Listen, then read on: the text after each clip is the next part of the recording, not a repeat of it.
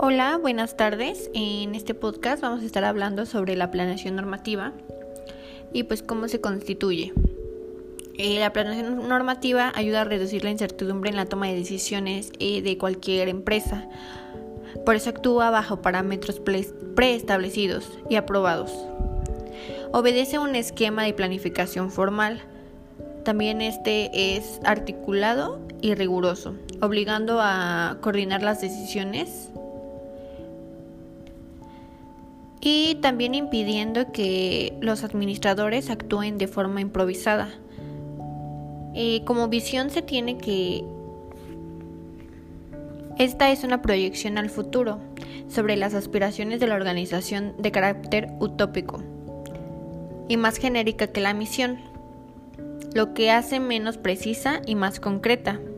La visión marca también una meta final donde se quiere llegar como la misión se tiene que es el principal motivo o razón de existencia de una organización, definida en forma eh, precisa y con características factibles. Es el camino a través del cual los líderes de la empresa u organización harán realidad la visión. En los objetivos, cada organización tiene distintos objetivos, pero esta en general se denomina como objetivos eh, a las situaciones deseadas que toda empresa procura alcanzar en las distintas áreas eh, que componen también la organización o que resultan ser del interés de la organización. Los objetivos de una organización se determinan en base a su plan inicial o a su dirección lo cual también incluye la respuesta a accidentes o imprevistos que se puedan surgir en este, en este medio eh, conforme se vaya desempeñando. Existen varios tipos de objetivo. Este, eh, empezamos con el objetivo a corto plazo. Este es un objetivo de cumplimiento inmediato y es de un rango menor a un año. Eh, después sigue el objetivo a mediano plazo, conocido como objetivo táctico y son de instancia intermedia entre el objetivo de a largo plazo y de corto plazo. Este llega a ser de 1 a 3 años. Y después sigue el objetivo a largo plazo. Estos son aquellos que tienen un cumplimiento en un tiempo venérido eh, y también se le conoce como un objetivo estratégico. Este llega a ser eh, de 3 a 5 años. Eh, bueno, adelante también. aquí daremos un ejemplo de cada uno de los objetivos. Y pondremos como ejemplo una escuela. Eh, adentro de una escuela un estudiante tiene eh, varios objetivos, ¿no? Que sería a corto, mediano y largo plazo. Normalmente a corto plazo eh, un estudiante lo que quiere es aprobar el semestre, el cuatrimestre que está cursando con buenas calificaciones, ¿no? Entonces este sería un, un objetivo a corto plazo ya que llega de ser de 1 a 4 o 6 meses. Entonces este es menor a un año.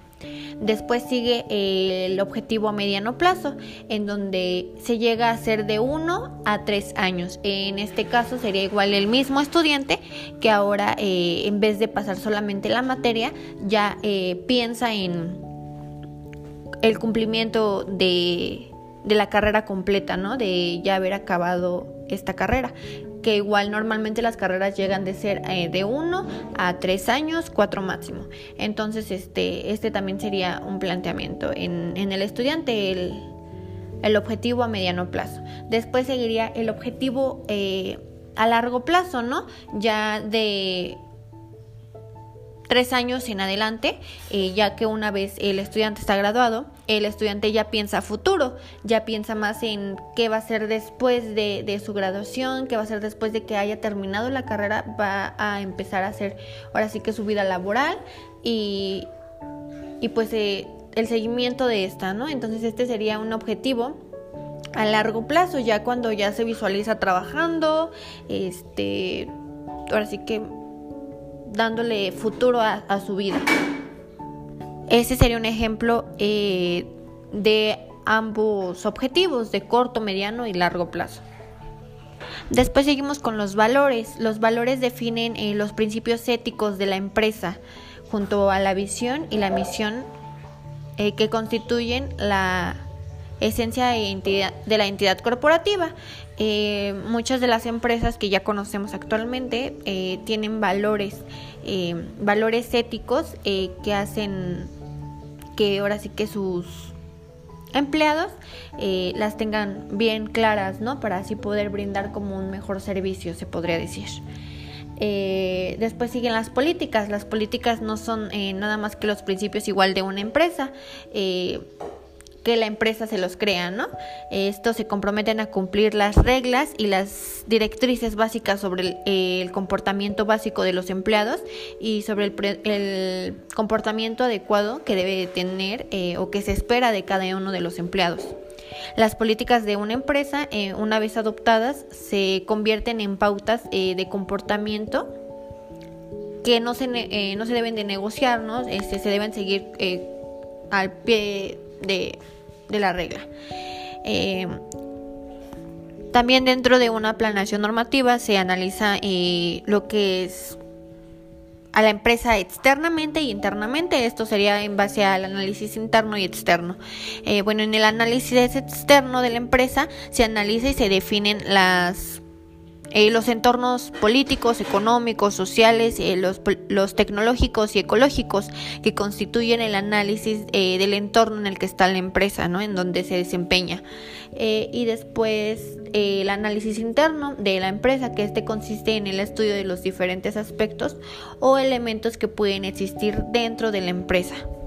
Esto también para dar como un un seguimiento mejor ¿no? a, la empresa y que se debe de conocer súper bien para poder tener un buen planteamiento ¿no? de los problemas y que tengan una solución.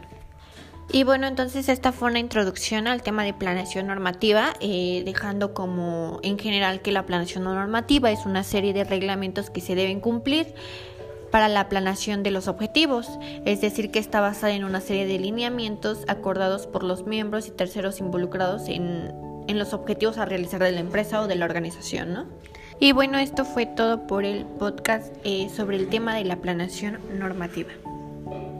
Mi nombre es Ortiz Morales Maqueda, estudiante de la Universidad Tecnológica de Tecamac, estudiando la carrera de Desarrollo de Negocios en el área de Mercadotecnia.